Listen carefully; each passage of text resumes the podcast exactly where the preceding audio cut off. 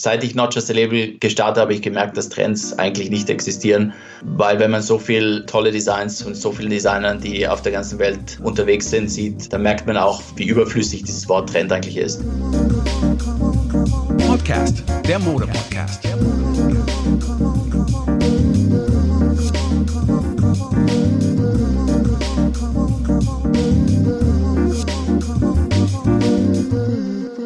Nicht wenige junge Designer glauben, dass die Aufnahme ihres Labels, das Zeigen eines ihrer Stücke bei Not Just a Label der Ritterschlag und der Eintritt in die große Welt der Haute Couture ist. Dabei ist es doch eigentlich nur eine Website, auf der meist ungesehenes, dabei oft erstaunliches Design zu betrachten ist. Nun, man kann es auch kaufen, aber eigentlich wird dort viel geguckt.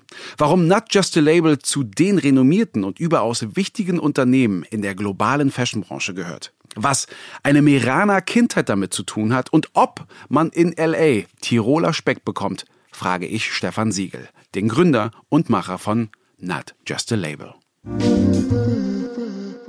Stefan, mir ein ganz besonderes Vergnügen. Ähm, du bist jetzt einer unserer ersten, äh, äh, du bist einer von der, der ersten, also nee, du bist jetzt Gast der ersten Stunde. Jetzt wird ein richtiger Satz draus. Und das Besondere ist äh, an diesem Gespräch, du bist nicht in Deutschland, du bist gerade wo? In Los Angeles. Aber selbstverständlich, da wären wir alle gerne im deutschen Winter genau. in Los Angeles zu dieser Jahreszeit. Ähm, wir würden natürlich gerne mit dir über Not Just a Label reden, über so den, den, den Werdegang, über diese Plattform, auch was dich angeht und damit man dich auch so besser als Mensch verstehen kann, kommen wir doch einfach mal so zu den Grundprinzipien. Äh, du bist ja gebürtiger Miraner, also Tiroler. Ähm, jeder Deutsche im Ausland also erzählt ja immer ganz gerne, er vermisst ja so sehr das Schwarzbrot, wenn er dann äh, übersee ist, wie zum Beispiel auch in Los Angeles. Ähm, was aber vermisst du als in Meran geborener, wenn du in LA oder London unterwegs bist, was ja dann auch dein Hauptsitz ist, die Berge, den Tiroler Speck, die Leute oder vielleicht auch den Marillenschnaps? Ja, das ist lustig. Also ich, die Diskussion habe ich immer mit, mit, meinen, mit meinen Landsleuten und speziell, wenn es darum geht, weil ich, ich arbeite auch daran, dass Südtirol nicht nur so den Speck äh, bekannt wird, mhm. sondern auch durch die kreativen Leute, die, die auf der ganzen Welt äh, äh herum für sie, ähm, äh, äh, äh, leben und, und, und eben Südtirol in, in ein anderes Rampenlicht drücken. Aber ich, ich meine, wenn ich in London lebe, dann fehlt mir natürlich die Natur und ich glaube, das war auch ein, eines, so, sagen wir so, eines der, der attraktivsten Teile oder äh, Merkmale an Los Angeles, dass man jetzt in einer Großstadt sieht, aber ähm, äh, unberührte Natur rund um sich in Kalifornien hat. Und von dem her, also vermissen tue ich jetzt hier weniger als, als in London. In London natürlich, das ist eine der größten Städte in Europa und, und ähm, ich meine, wie du das auch kennst, in Berlin, da hat man von der Natur nicht viel äh, gesehen. Aber in Los Angeles, da kann man sich nicht beklagen. Also wir haben natürlich die Berge und den Schnee und dazu kommen noch die Wüsten und, und das Meer. Also äh, beklagen kann man sich hier sicher nicht. Na, wobei, äh, da, das muss ich korrigieren. Also ich bin ja gebürtiger Westberliner. Ähm, das heißt also, bis äh, zu 89 waren wir klar natürlich so äh, kleine Inseläffchen. Aber jetzt mit der Erweiterung mit Brandenburg, auch da gibt es jetzt ein bisschen mehr Grün. Wir müssen uns nur dran gewöhnen. Aber ich weiß genau, was du meinst. Aber Tirol war für mich ja immer so dieses ganz, dieses ganz besondere Örtchen. Also, ähm, also mindestens zwei, wenn nicht sogar drei Sprachen spricht man bei euch. Also bei dir werden es ja wahrscheinlich sogar noch mehr sein. Ist das richtig?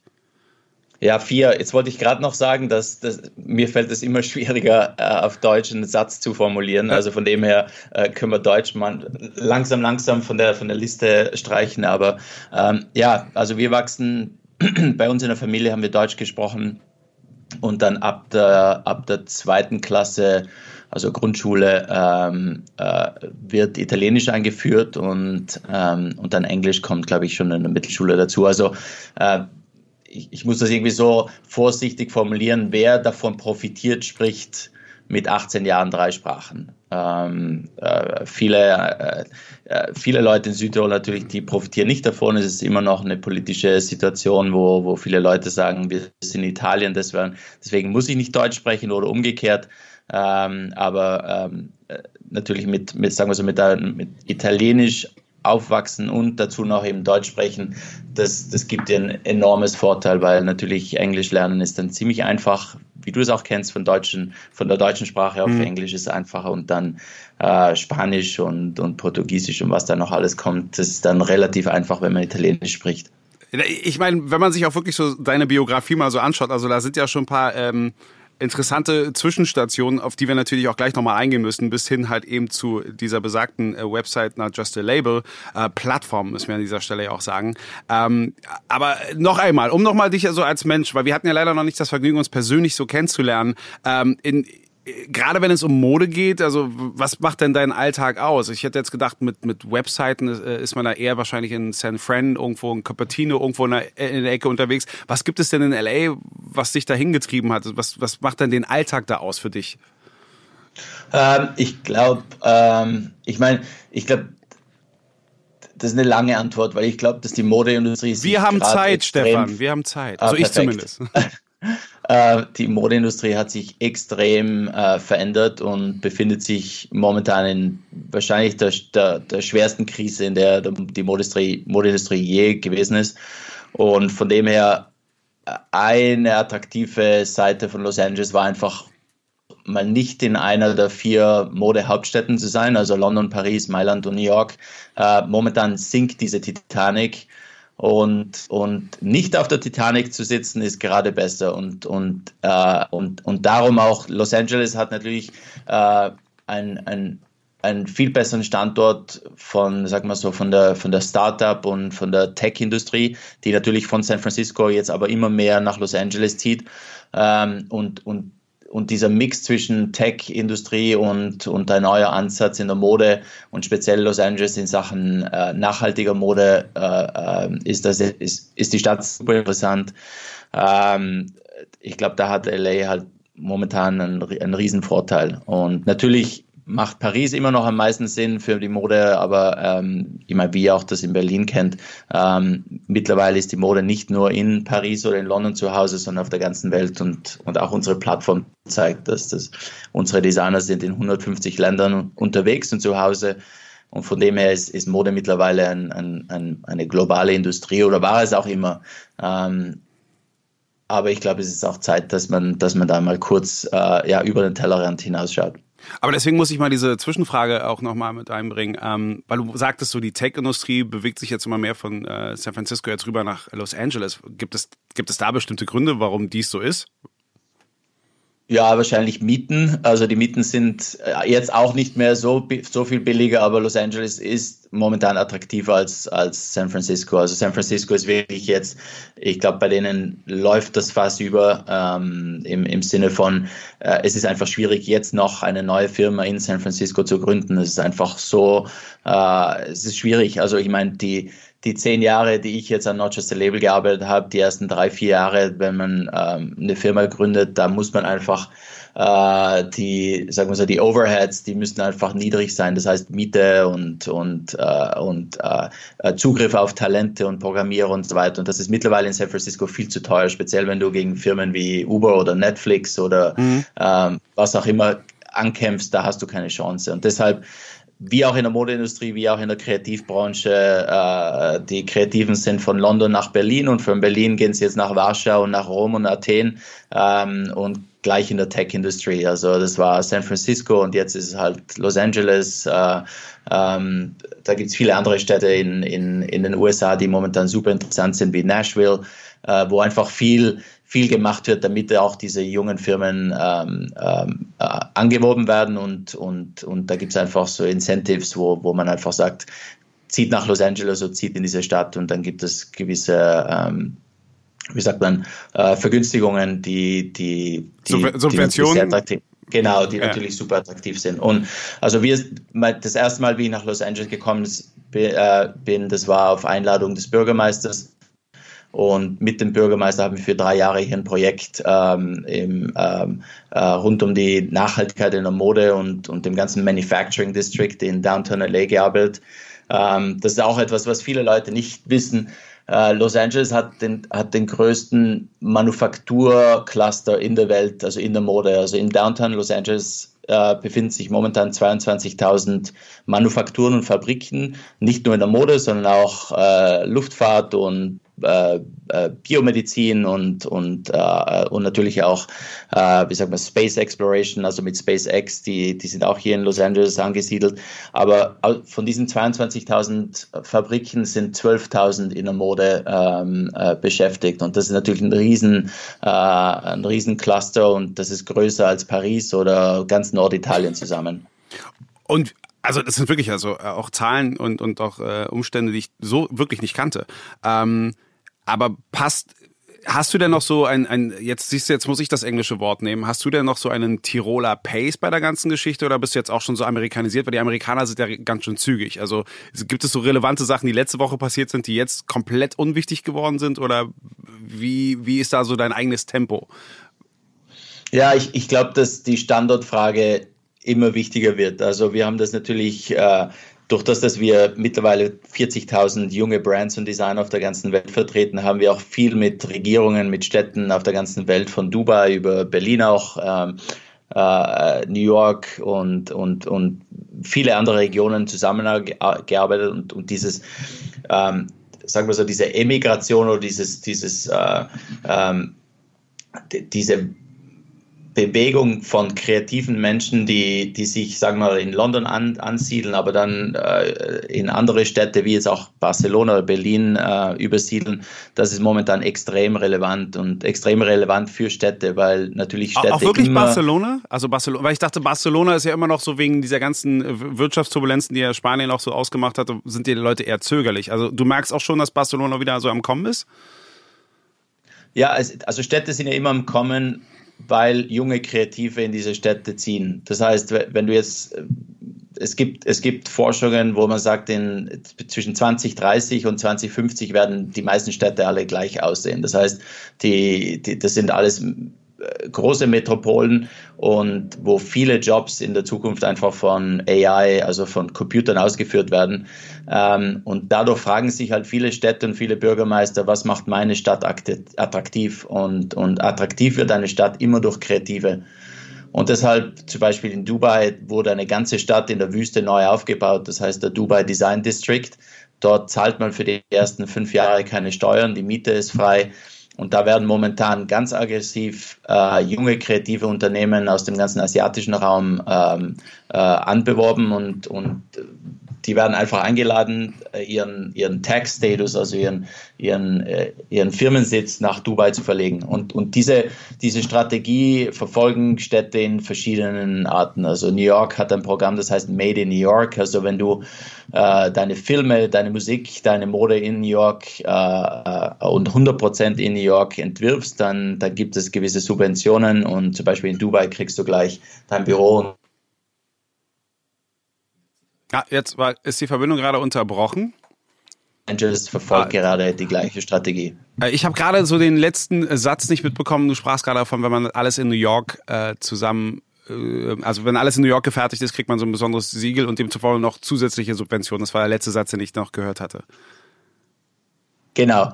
Also diese, diese verschiedenen Strategien, die Städte momentan anwenden, um attrakt, also um kreative Firmen und kreative Menschen in ihre Städte anzulocken, äh, ist momentan super interessant. Und ähm, wiederum äh, London und New York, äh, das klingt jetzt ganz traurig, aber London und New York haben in den letzten fünf Jahren 34 Prozent aller ihrer Jugendlichen zwischen 20 und 30 Jahren verloren.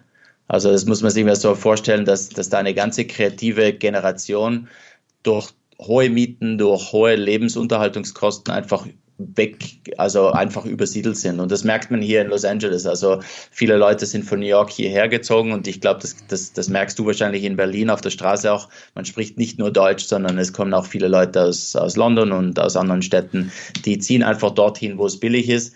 Und, ähm, und, und, und so, so hat man einfach diese, diese Mobilität im, sagen wir so, im, im, in, in der kreativen Industrie ist, ist, ist jetzt, hat sich komplett verändert und auch in der Mode. Also die Standortfrage ist nicht mehr so wichtig, weil, weil wir jetzt auch endlich das Internet verwenden, um Business international direkt von unserem Computer zu machen, wie auch wir jetzt.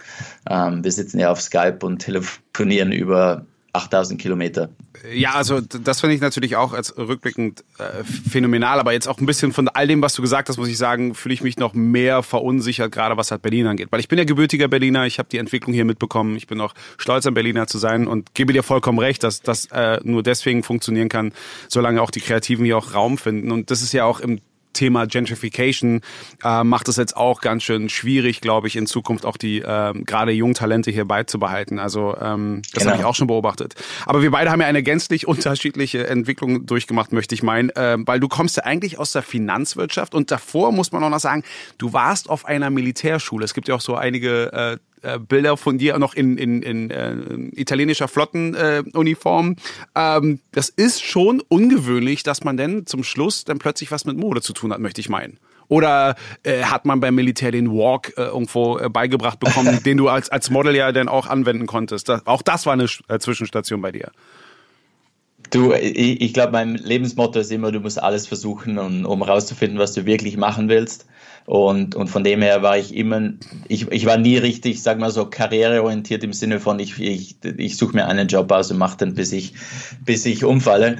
Ähm, äh, ich bin, ich meine, wie wir es schon erwähnt haben, ich bin mitten in den Bergen aufgewachsen, äh, viel Sport, ähm, war im Snowboarden sehr aktiv und, und mein, mein Vater, der hat damals sein, eines seiner Hobbys war, mit so einer kleinen Cessna durch die Alpen zu fliegen und, und da saß ich halt mit zwei, drei, vier Jahren halt am, am Co-Pilotensitz und, und äh, Wolltest Pilot werden? Dann, genau, und wollte Pilot werden und das war einfach das, das große Ziel, dass ich einfach die, in die italienische Luftwaffe komme und, und wo jedes Jahr damals nur 48 äh, Kadetten jedes Jahr aufgenommen wurden.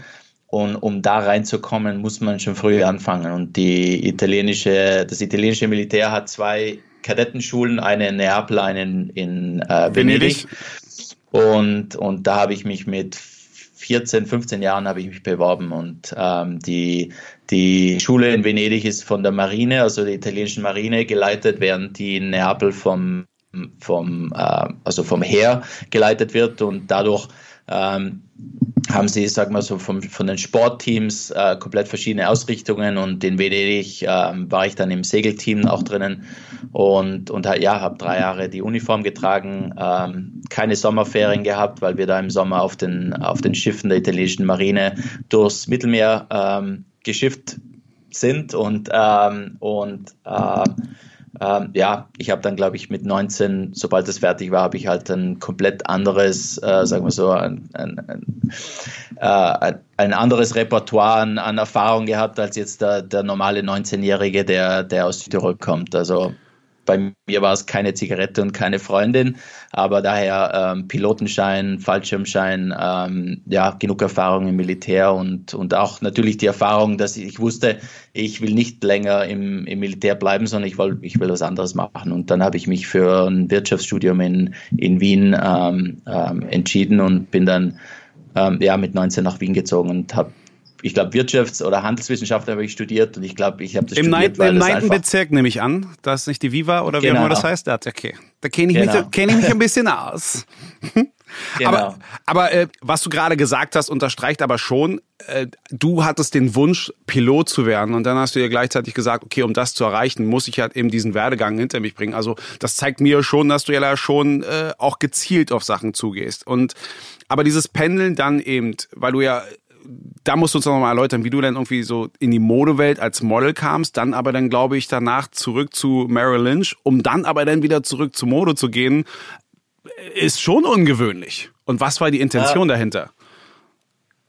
Ja, ich glaube, da ist ein roter Faden drin. Also ich habe äh, mein natürlich dort, wo ich aufgewachsen bin, also jetzt Südtirol, aber wahrscheinlich auch die, die ganze Region um, um, was in Italienisch heißt das Tri-Veneto, das heißt die Region Südtirol, Trient und Venedig ist, äh, da kommen 40 Prozent aller Luxusprodukte, die wir in der Mode konsumieren, kommen aus dieser Region. Das heißt, ähm, ich war dort durch die drei Jahre in Venedig, aber auch von, von Südtirol aus schon gewohnt und, und habe natürlich auch viele Freunde und Familien gesehen, die, die in dieser Industrie gearbeitet haben. Also man, man kriegt das schon mit.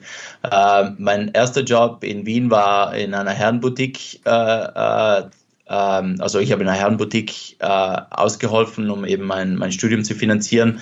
Dort kam dann auf einem Tag jemand rein und sagte, hey, wieso machst du nicht bei unserem Fotoshoot mit? Und, und eine Woche später war ich dann mit der Agentur ähm, Trag und ähm, ja, und das Ganze wurde dann immer, immer interessanter. Ich habe dann für ein Jahr für Wolfgang Job gearbeitet, ähm, war dann auch für verschiedene Mode-PR-Agenturen in, in Wien, ähm, ähm, also bei denen beschäftigt, also verschiedene Praktikas und so weiter. Also es war immer irgendwie, Mode war immer da und, und mit dabei.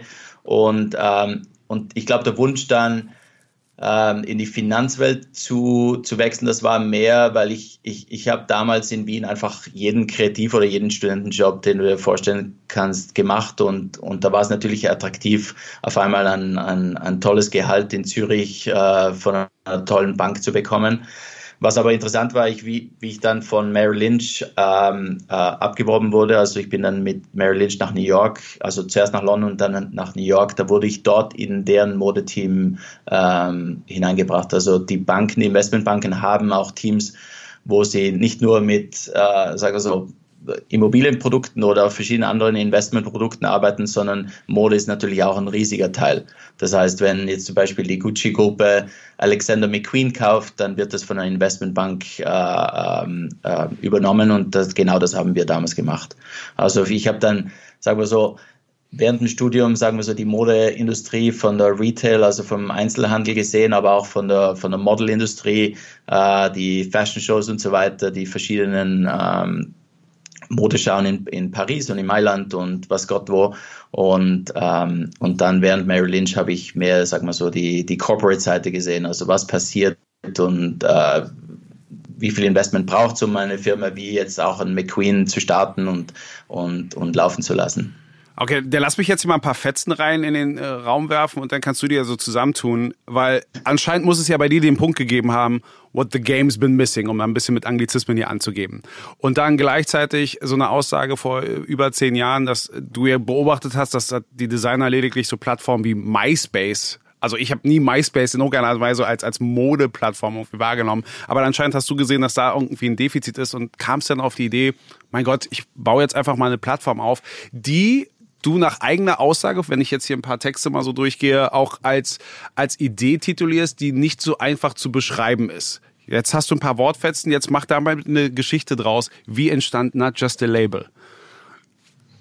Ähm, also ich war die, die im, im, zweiten Monat wurde ich mit Mary Lynch wurde ich nach New York äh, ge geschickt. Also da, da, da waren ähm, ich war da für ein paar Monate in New York äh, für ein Training-Programm und, ähm, und, und ich hatte eben viele Freunde, die auch Designer waren oder Jungdesigner oder auch durch das, durch das ganze Modeln und da, da kannte ich einfach viele Menschen, die, die äh, an verschiedenen Universitäten Mode studiert haben mhm. und durch, durch die Verbindung mit denen habe ich eben verstanden, wie hart es ist für sie, überhaupt ihre erste Kollektion an, an einen Verkäufer zu bringen.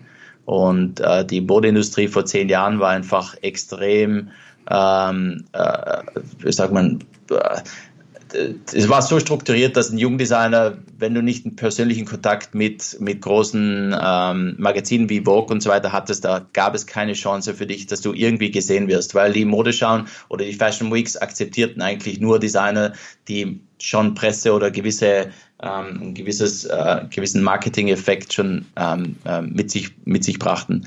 Und, ähm, und zugleich äh, das Projekt, sobald ich wieder, wie ich wieder zurück nach, nach London gekommen bin, habe ich gemerkt, dass also ich war auf einem Projekt, wo die Firma Alexander McQueen an die Gucci-Gruppe verkauft wurde. Mhm. Und da kann ich mich erinnern, ähm, dass äh, die Gucci-Gruppe hatte Alexander McQueen, Stella McCartney und Bottega Veneta, also die drei Marken, waren in ihrem ähm, Jahresbericht in einem, ähm, in, in einem Teil von diesem Dokument drinnen, der, das hieß Emerging Designers. Und damals McQueen hatte einen Umsatz von ungefähr 16 Millionen Euro. Und da habe ich mir gedacht, okay, das ist nicht wirklich emerging. Ähm, und ich kenne genug Designer, die, äh, die momentan gar nichts verdienen oder vielleicht nur 10.000 Euro verdienen pro Jahr. Ähm, und ich habe mich da einfach da interessiert, wie lang braucht es für einen jungen Designer von, von null bis, bis sagen wir so, auf, auf, auf ein Level zu kommen, wo McQueen damals stand. Und, und die Antwort war zwischen fünf und sieben Jahren. Und, ähm, und eine Freundin von mir, die arbeitet an, ähm, an der Universität Central St. Martins in, in London.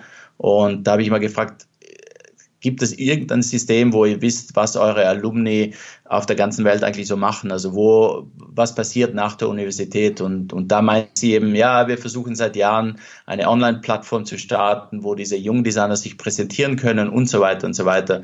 Und aus diesen Gesprächen entstand dann eben die Idee für Not Just a Label. Ähm, da war noch ein zweiter Teil, mein Bruder, der war damals 17, 18 Jahre alt und hat daheim in Südtirol für lokale Hotels die ihren Webseiten gebastelt. Mit 17. Und äh, ja. Ich habe ich hab immer noch Probleme mit meinem Instagram jetzt und er hat es mit 17 schon gemacht. Okay. ja. Ähm, und, und da habe ich ihm immer wieder Freunde geschickt und gesagt, hey, der, der junge Designer braucht eine Website. Also das, das war damals wirklich schwierig. Also du hast wirklich deine Domains selber kaufen müssen, du hast dir selber Dreamweaver runterladen müssen und du hast die Webseite wirklich von null programmieren müssen. Das war nicht wie heute, wo du einfach einen Squarespace-Account machst und die Hintergrundfarbe aussuchst und, und die Webseite ist in, in zwei Stunden online. Das gab es einfach damals nicht. Und deshalb waren viele Designer auf MySpace. Das war die einzige Möglichkeit, dass ein Jungdesigner eine Visitenkarte im, im, im, im Online-Bereich, also im Netz hat. Facebook gab es ja damals noch nicht, LinkedIn war auch sehr, sehr jung. Also es war einfach nichts da und deshalb kam dann einfach die Idee, ähm, und die habe ich mit, mit meinem Bruder wirklich an einem Sonntagnachmittag bei einer Wanderung mit den Eltern in, in Südtirol besprochen und wir haben gesagt, hey, es gibt keine Plattform, wo Jungdesigner sich präsentieren können. Wie wir Geld verdienen können, das wissen wir nicht, aber wir haben gewusst, dass wenn sich jeder Jungdesigner auf dieser Welt anmeldet, dann können wir sehen, welche Jungdesigner irgendwann mal zukünftig der nächste McQueen sein werden und, ähm, und hoffentlich ergibt sich daraus was. Und es war eigentlich naiv, aber auch nicht naiv, aber ich glaube, wir haben dann einfach die, die, die, ähm, die Gelegenheit beim Stoff gepackt. Ähm, damals in London, das war wirklich das Highlight, das war wirklich das Jahr vor dem großen Crash. Ähm, die Gehälter in diesen Banken wurden immer einmal im Jahr ausbezahlt. Du hast du hast relativ wenig äh, Monatsgehalt bekommen und dann gab es einmal im Jahr gab es diesen großen Bonus und der wurde bei mir im Juli ausbezahlt. Das war der größte Bonus, den alle Banken damals je ausbezahlt hatten und das war dann nicht so viel, aber ich meine, für mich war es damals extrem viel Geld und ich habe gedacht, okay, mit dem Geld kann ich locker eine Firma starten und das war auch extrem naiv. aber ich habe dann einfach am Tag nach der Bonusauszahlung meinen Job gekündigt und ähm, ja, meine Eltern waren geschockt und, und dann, dann hieß es, wir starten unsere eigene Firma. Ich, also ich verstehe dieses Prinzip mit dem Boni, weil so strengen sich alle noch mal doppelt und dreifach an, aber gleichzeitig stelle ich mir das extrem stressig für ein Individuum vor, dass du halt letzten Endes nur auf diesen Bonus hinarbeitest und dann einfach nur gehetzt bist. Also, also richtig angenehm stelle ich mir das nicht vor. Ja, ich glaube, das ist auch, weil so viele Leute glauben, dass, dass das Investmentbanking so glamourös ist, aber das war es damals und ich war wirklich die, die drei Jahre, wo ich dabei war, waren das sicher die besten Jahre, die dieser Sektor hatte und das war damals schon nicht so attraktiv. Also wenn du, wenn du durch das System sehen kannst, dann merkst du, dass, dass, dass es natürlich in, in keiner Weise attraktiv war. Und speziell, ich habe das Glück, also in den ersten drei Juniorjahren kriegst du deinen Bonus Cash ausbezahlt, was super ist. Aber wenn ich dann noch ein Jahr geblieben wäre, dann wird der Bonus dann in Aktien ausbezahlt. Was natürlich wenn alles gut läuft, ist, ist natürlich super, aber die Konditionen sind dann so, dass wenn du diese Aktien hast, dann kannst du sie erst nach fünf Jahren verkaufen.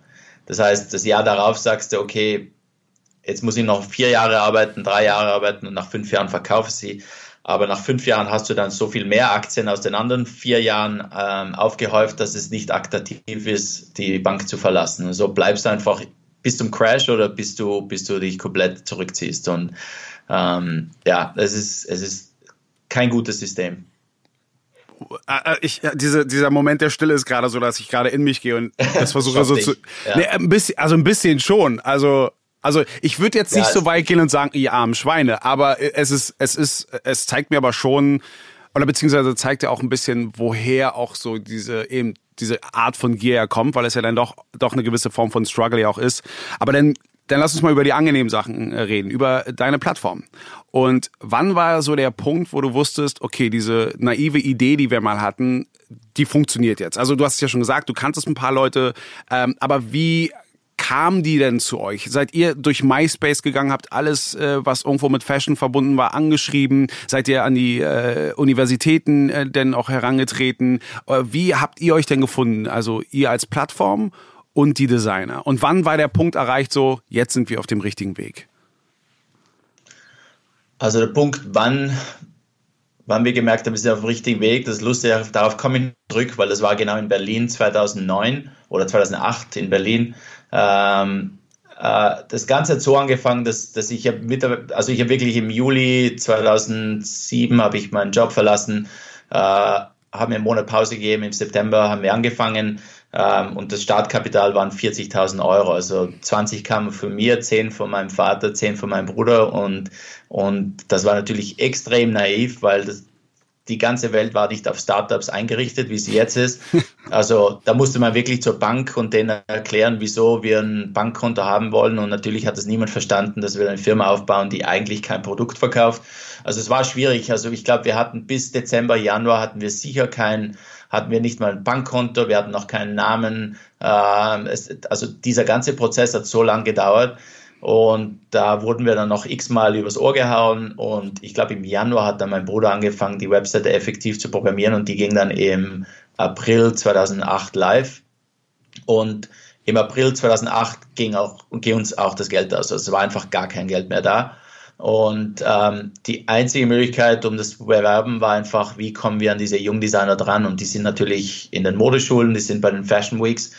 Und was ist das billigste Marketinginstrument, was wir verwenden können. Und ähm, wir haben dann eine Guerilla-Kampagne gestartet. Du kennst das wahrscheinlich in den 80er Jahren. Ich habe im Sandkasten mit diesen kleinen Militärsoldaten gespielt, diese, diese grün. olivgrünen Militär. Ja, ja. ja. Ähm, die, die kann man en gros in großen Säcken kaufen. Die haben wir, äh, ich glaube, wir haben da sicher 10.000 von diesen Soldaten für ein paar hundert Euro gekauft, haben die ähm, bemalen und haben dann so einen kleinen Tagline noch dran geklebt und da stand dann drauf Join the Black Sheep Army ähm, und hinten stand notjustalabel.com drauf. Mehr, mehr war nicht drinnen und wir haben einfach diese Soldaten in jeder Modeschule in ganz Europa verteilt. Ähm, die waren dann auch auf dem Cover von Dazed and Confused drauf. Also das ging dann wirklich los und es war lustig, weil ich bin dann zu, ich bin nach Berlin zur Fashion Week, das war im Juli 2008 und stand dann dort mit, mit ein paar Freunden und habe hab, hab die Website aufgemacht und dann waren 500 Designer, hat sich schon angemeldet innerhalb von zwei Monaten. Und, und Sie wussten und nicht, worum es geht oder es gab Informationen auf der Seite, die dann darauf hingewiesen hat, was da passiert? Nee, die wussten schon, also die mussten sich, die mussten ja ihren, ihren Account gründen und ihre ganze Kollektion raufladen und so weiter. Also die wussten schon, was, was es tut, aber ich, wir, haben, wir, wir wussten natürlich nicht, wie, wie das an, an so schnell an so viele Designer auf der ganzen Welt ähm, äh, weitervermittelt wurde. Also meine Idee am Anfang war ja, äh, lass uns nur mit Central St. Martins und mit der Royal Academy in Antwerpen zusammenarbeiten, also die zwei bekanntesten Modenschulen. Und die, ich kann mich erinnern, die haben noch eine E-Mail an alle ihre Alumni geschickt. Ähm, aber wie ich damals in Berlin dann stand, da waren Designer aus der ganzen Welt drauf. Also es waren über 500 und das war in zwei Monaten und ich weiß, ich glaube im Dezember waren es schon weit über 1000. Also das, das ging dann extrem schnell ähm, und ich glaube, das war einfach das Vorteil, der Vorteil, dass, dass wir einfach ein Produkt ähm, ja, erfunden hatten, dass, dass junge Designer effektiv brauchten. Und das war dann einfach natürlich die Visitenkarte für diese jungen Designer im Netz. Aber warum denn aber Black Sheep? Also was hat euch dann so zu den schwarzen Schafen gemacht? Ähm, das war ähm, also der Name oder die, die Suche nach dem Namen, der ewig, lang, ewig gebraucht. Das war dann Not Just a Label und da haben wir gedacht, wir brauchen aber noch ein Symbol, weil jeder braucht oder jedes Startup braucht ein Symbol.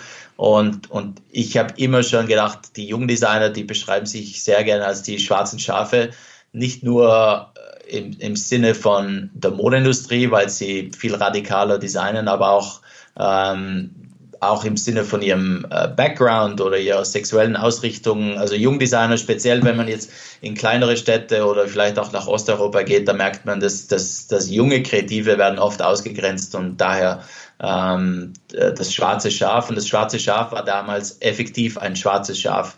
Ähm, das stand neben dem Namen Not Just a Label. Und das schwarze Schaf wurde dann abstrakter. Das ist das Symbol, das du jetzt auf unserer Webseite siehst. Das ist immer noch ein schwarzes Schaf, sehr abstrakt, aber äh, deshalb sind wir die Black Sheep Community. Okay, jetzt sind ja jetzt einige Jahre äh, vergangen. Ähm, wie genau muss ich mir das dann in Zeiten von Bumble und Tinder vorstellen? Ist da so ein Zwei-Prozess? Ist ein Designer, der gefällt mir, dem möchte ich weiter folgen? Oder wie äh, siebt ihr das denn aus? Weil ich meine, das sind jetzt, wir sprachen jetzt von 500 am Anfang, wir sind jetzt bei über 30.000. Also wie findet man da neue Talente und wie vermittelt man die an andere? Und was ist da für euch denn noch drin? Ja, also wir haben über die Jahre haben wir sehr aktiv Designer gescoutet. Das, das, das hieß einfach, dass jemand aus unserem Team immer bei irgendeiner Fashion Week auf der ganzen Welt dabei war. Ähm, und wir haben dort einfach diese Designer ausgesiebt, persönlich kontaktiert, ähm, sie dann eingeladen, auf Not Just a Label dabei zu sein. Das machen wir jetzt nicht mehr, weil einfach wir haben äh, Partnerschaften mit ungefähr 200 Universitäten weltweit und die ähm, die sind einfach aktiv dabei, auch diese Designer auf, auf Not Just a Label zu platzieren. Ähm, wir livestreamen fast jede äh, Abschlussshow von Universitäten. Also in Berlin war ja gerade eine letzte Woche. Ähm, äh, das war so eine Best of Graduates und die wurde auch auf unserem Instagram-Account live gestreamt. Und diese Designer sind dann schon alle auf Not Just a Label dabei. Äh, Grund dafür ist einfach, wenn ein Stylist, ein Einkäufer, ein Jungdesigner sucht, dann fangen sie meistens auf Not Just a Label an, weil einfach der Suchprozess ist bei uns extrem einfach. Ähm, alle Designer werden gleich präsentiert. Das heißt, der Vorteil ist, du musst nicht auf fünf verschiedene Webseiten und da gibt es die Webseite, die nicht funktioniert. Bei der anderen Webseite kann man die E-Mail-Adresse nicht finden. Und bei der dritten Webseite, da muss man noch einen Flashplayer runterladen. Das Ganze ist bei uns einfach weggenommen und jeder Designer wird gleich präsentiert und, und kann auch im gleichen Format von diesen Leuten kontaktiert werden. Also man braucht keinen Account, keinen Login. Äh, wenn jetzt ein Einkäufer aus Japan auf unserem Instagram einen coolen Designer aus Berlin gesehen hat, dann geht das innerhalb von zwei Minuten, ähm, sind die, sind die in, im Kontakt und, und können, können direkt äh, miteinander agieren. Und das ist einfach, ich meine, das, das, das ist jetzt mittlerweile in, in 2019, 2020 ist das jetzt, wird das jetzt als, als ganz normal gesehen, aber eben 2008, 2009 war es noch extrem schwierig, einfach ja, einen Jungdesigner mit einem Einkäufer in einem anderen Land zusammenzubringen. Da, das System wollte einfach, dass der Einkäufer zuerst nach zur Fashion Week in Paris oder wo auch immer fliegt und dort den Designer in einem Show kennenlernt und, und natürlich da, da, da, diese Investitionen, die, die gibt es einfach nicht mehr. Also das Geld haben die Leute auch nicht mehr. Aber jetzt für Not Just a Label, weil ich meine, das ist ja auch Arbeit, irgendwie auch diese Plattform zur Verfügung zu stellen. Ist es denn so, dass die Designer selbst Gebühren zahlen müssen oder sind es sogar die anderen äh, Händler, die denn sich da einkaufen müssen, damit sie da Zugang zu haben? Oder werdet ihr dann beteiligt? Und wie geht ihr mit dem menschlichen Faktor aus, dass dann vielleicht ein Händler kommt und sagt so, also ich habe eure, ich habe eure Produkte gesehen, aber ich weiß jetzt nicht, ob ihr das jetzt unbedingt über Not Just a Label machen wollt. Wir können uns ja anders arrangieren. Skype mich mal an. Wie geht man mit, mit, mit solchen Umständen denn um? Ja, das war, das ist so die, die Frage, die ich wahrscheinlich 5000 Mal über die letzten zehn Jahre gehört habe. Also, wieso macht ihr das gratis? Ähm, Grund dafür für mich, das Prinzip war immer, es bringt nichts, den, sagen wir so, den Geldhahn bei den Designern anzuzapfen. Das, das, das funktioniert nicht. Also, wir haben immer gesehen, dass wenn die Designer happy sind, dann sprechen sie über uns, dann sprechen sie mit ihren lokalen Mode- oder Textilorganisationen über uns und aus denen entstehen dann größere Projekte. Also unsere Projekte sind dann immer, wir arbeiten lieber mit Fashion Weeks zusammen, wir arbeiten mit äh, Regierungen und Städte zusammen, wir arbeiten mit Luxusunternehmen zusammen. Die kommen dann zu uns und interagieren mit diesen, mit diesen Designern in komplett verschiedenen Arten. Also wenn jetzt ein Einkäufer einen Designer auf unserer Webseite findet, dann ist das super für uns und davon müssen wir jetzt nicht direkt profitieren, wie auch jetzt, wenn ein Kanye West, der hat sein ganzes Modeteam für Yeezy, wurde auf unserer Plattform äh, rekrutiert. Das ist auch wieder super für uns, wenn, wenn das passiert, weil diese Designer natürlich dann auch positiv für unsere Plattform sprechen. Ähm, unsere Projekte über die Jahre waren, also wir können in Berlin anfangen, da hatten wir, ich weiß nicht, ob du vielleicht dabei warst, da hatten wir ein großes Modehaus mit Zalando gestartet. Das war im Bahnhaus am, wie heißt das, am Bahnhaus am äh, das Kaufhaus Jandorf, das war in Berlin Mitte. Das war das ja, genau, Kaufhaus Jandorf. Das.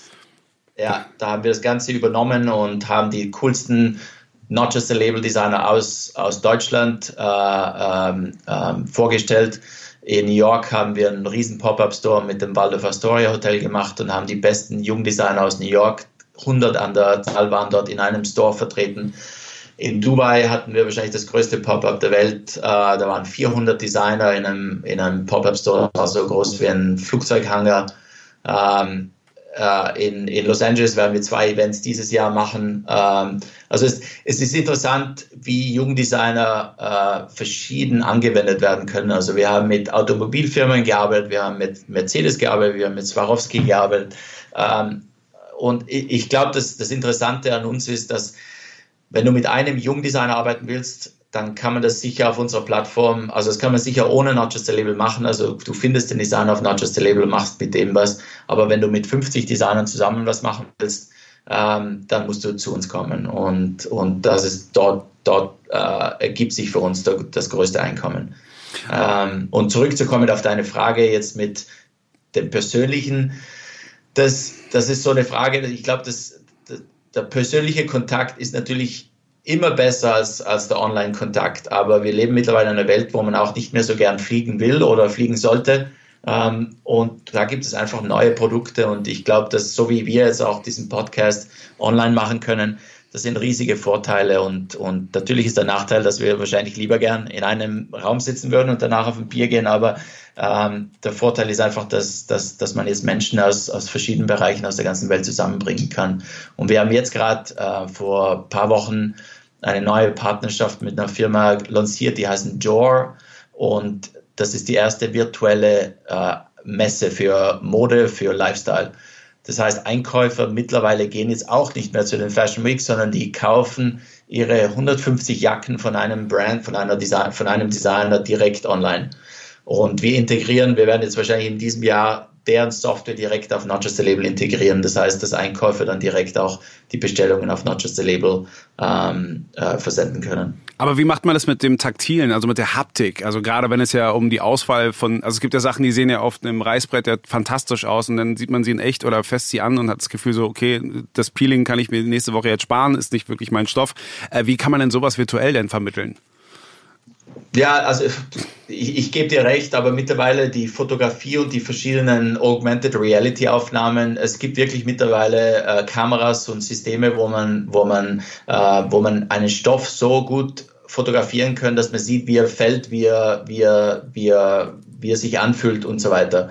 Also wir, das ist jetzt ein bisschen also unsere nächste große News ist, wir werden nächste Woche ein Projekt mit einer koreanischen Firma lancieren und die sind ein Online-Shop für, ähm, für Stoffe. Also das ist der erste große Online-Shop, wo Designer Stoffe aus der ganzen Welt einkaufen können. Und da habe ich mir auch gedacht, also ich würde nie einen Stoff auf, auf so einer Quant also Quantität kaufen, weil Designer natürlich auch so viel kaufen müssen, damit das für, für alle ihre ähm, Kollektionen reicht. Ähm, aber die haben das super hingebracht und, und, und ja, der Designer sparte sich äh, einen, einen Flug nach Paris, um an der Premier Vision dort die, die ganze Messe zu durchforsten und um dann einen Stoff zu finden, der dann zwei Monate später bei denen im Atelier ankommt. Über diesen Online-Shop können Sie Stoffe kaufen, die innerhalb von fünf Tagen geliefert werden. Und da ist es viel einfacher, sich vielleicht ein Musterstück zukommen zu lassen und, und, und dann einfach den Designprozess so zu starten. Und, und ich glaube, da, da, Nein, bitte. Sorry, da knüpfen, wir eben, da knüpfen wir eben wieder mit dieser ganzen Standortfrage an, weil mittlerweile kommen eben viele Modemarken drauf, dass sie müssen nicht in Paris oder in London sein. Weil wenn du auf einmal Zugriff auf diese ganzen Tools wie Not Just a Label, wie Swatcher und wie Jor hast, dann kannst du auch inmitten von der Wüste sein oder du kannst irgendwo ja, in der Provinz sein und du hast viel weniger äh, Lebensunterhaltungskosten, du hast viel weniger Personalkosten und du hast auch viel mehr Zeit. Also du kannst auch viel, du kannst ja auch viel mehr Fehler leisten. Und das ist immer so was, wo, wo ich ähm, äh, das ist so eine, eine meiner, meiner Theorien, dass ich glaube, dass damit, damit ein, ein, ein Designer ähm, auch etwas Innovatives oder damit ein Kreativer auch etwas Innovatives ähm, ähm, zusammenbringen kann, muss es ihm oder ihr möglich sein, Fehler zu machen und, und eben darum wieder, äh, da hilft diese ganze Online-Welt. Also äh, Kosten reduzieren, das Ganze vielleicht aus, aus deren Wohnung auch machen und viel weniger Personal und, und natürlich viel profitabler ein Unternehmen führen. Okay, also äh, somit haben wir auch wirklich auch verstanden, wofür ein Just a Label ist. Aber um das, was du auch gerade gesagt hast, man, man fliegt ja auch immer weniger. Also ich persönlich fliege auch weniger, weil ich es einfach nicht mehr mag. Ähm, aber natürlich ist es immer ganz gut, auch wegen der ganzen Nachhaltigkeit. Das ist ja auch ein Thema, was ja auch bei uns hier in dem äh, Mockcast ja auch äh, sehr oft vorkommt.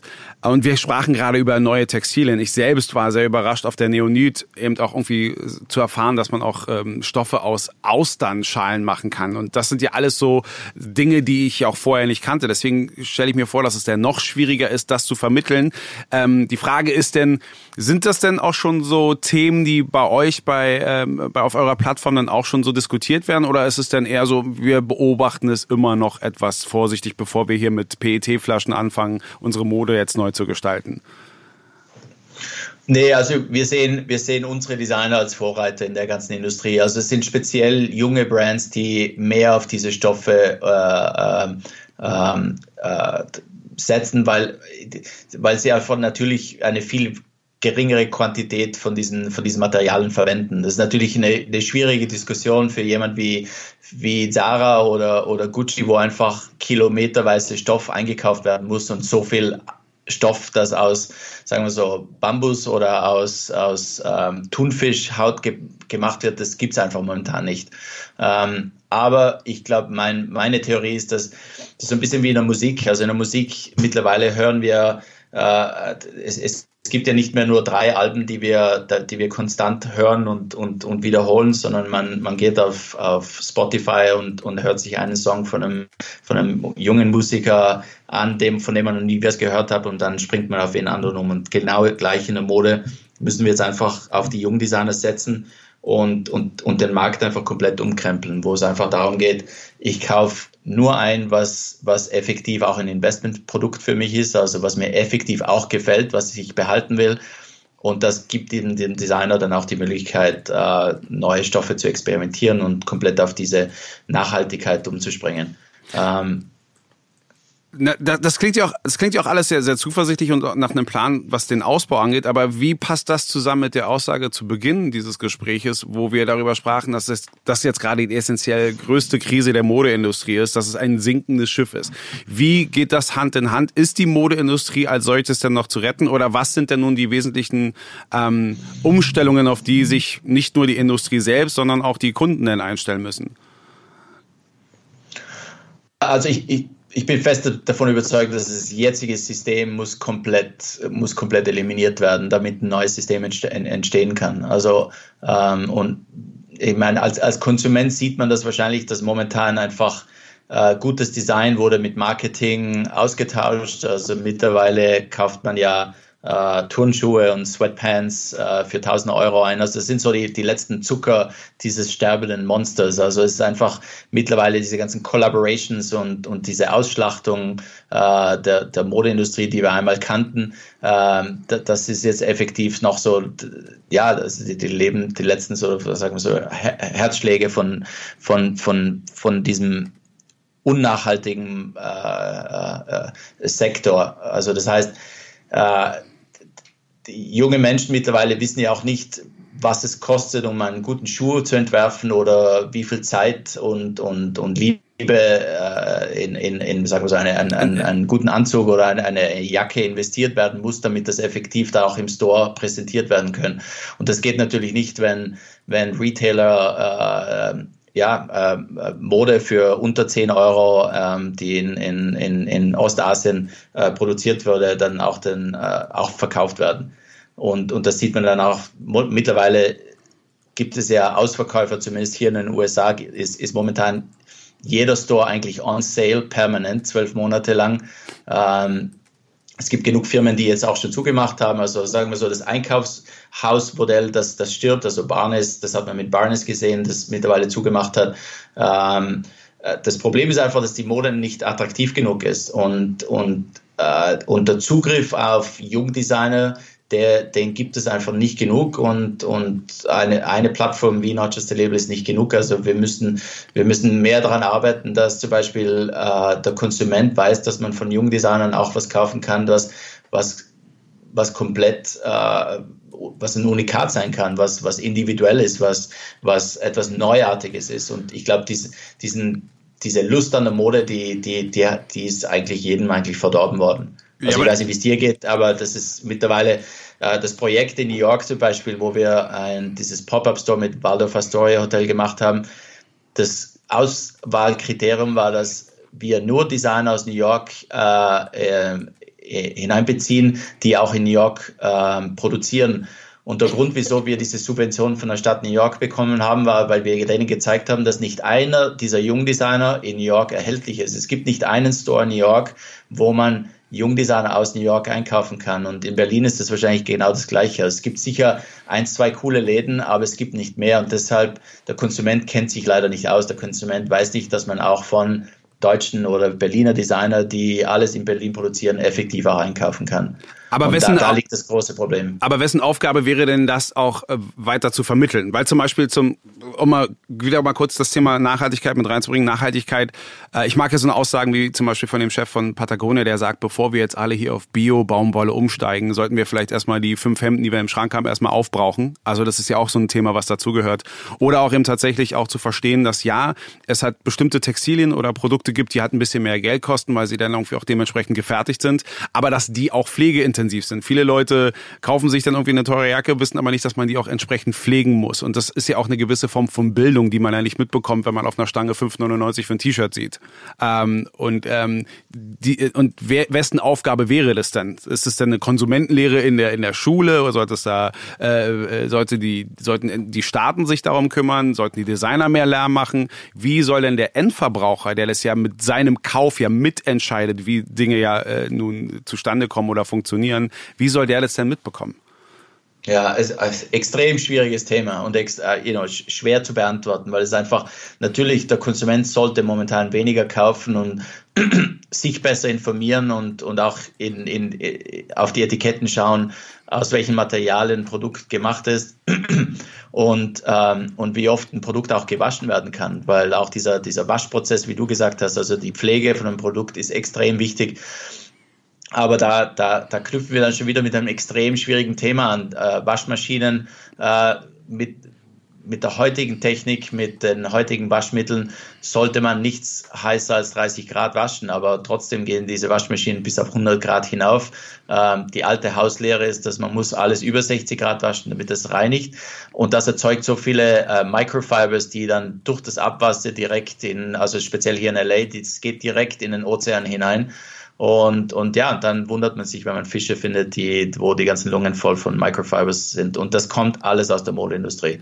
Ähm, also das ist ein, ein, ein Thema. Das andere Thema ist einfach, ja, das weniger kaufen, aber es ist extrem schwierig, weil äh, in, in, der, in, in, in einer Welt von sozialen Medien, wo einfach diesen jungen Leuten eingedrillt wird, dass wenn Rihanna einen Turnschuh mit Nike macht und dann noch ein Dior-Logo draufgeklebt wird, dann, dann ist das auf einmal 600 Euro wert und das muss man haben.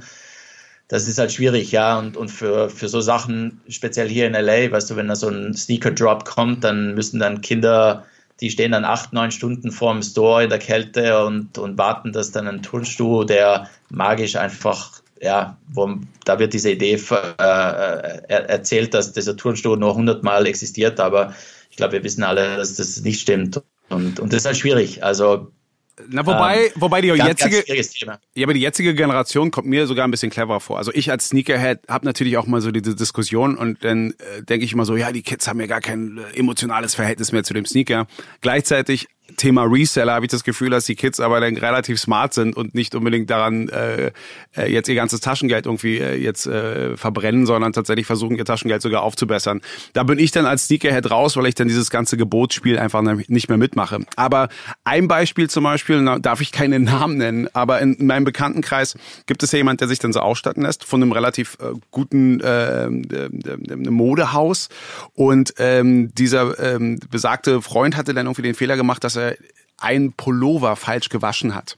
Und das, dem war 60 Grad und er ist komplett eingezogen und hatte das dann aber auf Social Media auch gepostet und auch sein Fauxpas ja auch kommuniziert, so von wegen, ich Idiot hab das hat heiß ge äh, gewaschen. Daraufhin hat dann der Ausstatter gesagt, könntest du bitte dieses Bild sofort entfernen? Wir wollen nicht, dass der Eindruck entsteht, dass unsere Ware halt minderwertig ist, obwohl er ja sofort preisgegeben hat, dass sein Fehler die falsche Anwendung war. Also wenn sogar ein Label denn Angst hat, dass irgendwo die Qualität plötzlich in Frage gestellt wird, weil sich etwas natürlich verhält, sehe sehe ich da, und das ist nicht ein großes Label, sondern so ein kleines, sehe ich da wirklich Schwierigkeiten, das wirklich ähm, glaubhaft und auch wirklich lehrhaft irgendwie zu vermitteln. Ja, es ist halt schwierig momentan. Also mit wo wir jetzt halt sind, es, es, muss halt alles einfach sein und, und wie ich auch gesagt habe, es geht auch nicht mehr um das Design, sondern mehr um das Marketing.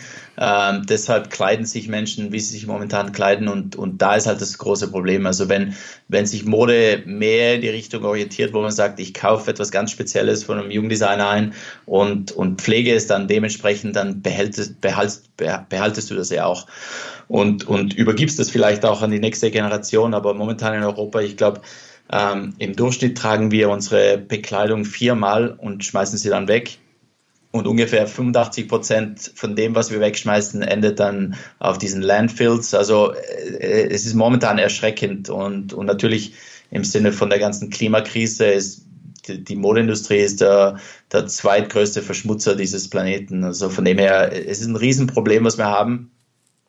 Aber ich glaube, dass umso mehr wir junge Leute davon überzeugen können, dass sie, dass sie lokal etwas von einem coolen Designer haben können, was niemand anderes hat äh, und, und sich von dieser ganzen traditionellen Modeindustrie nicht so beeinflussen lassen. Ich glaube, da, da, da, da, da, ist, da liegt unsere, sagen wir so, unsere, unsere Opportunity. Okay, dann würde ich abschließend noch so eine doppelte Frage hier mit, äh, mit einbringen wollen.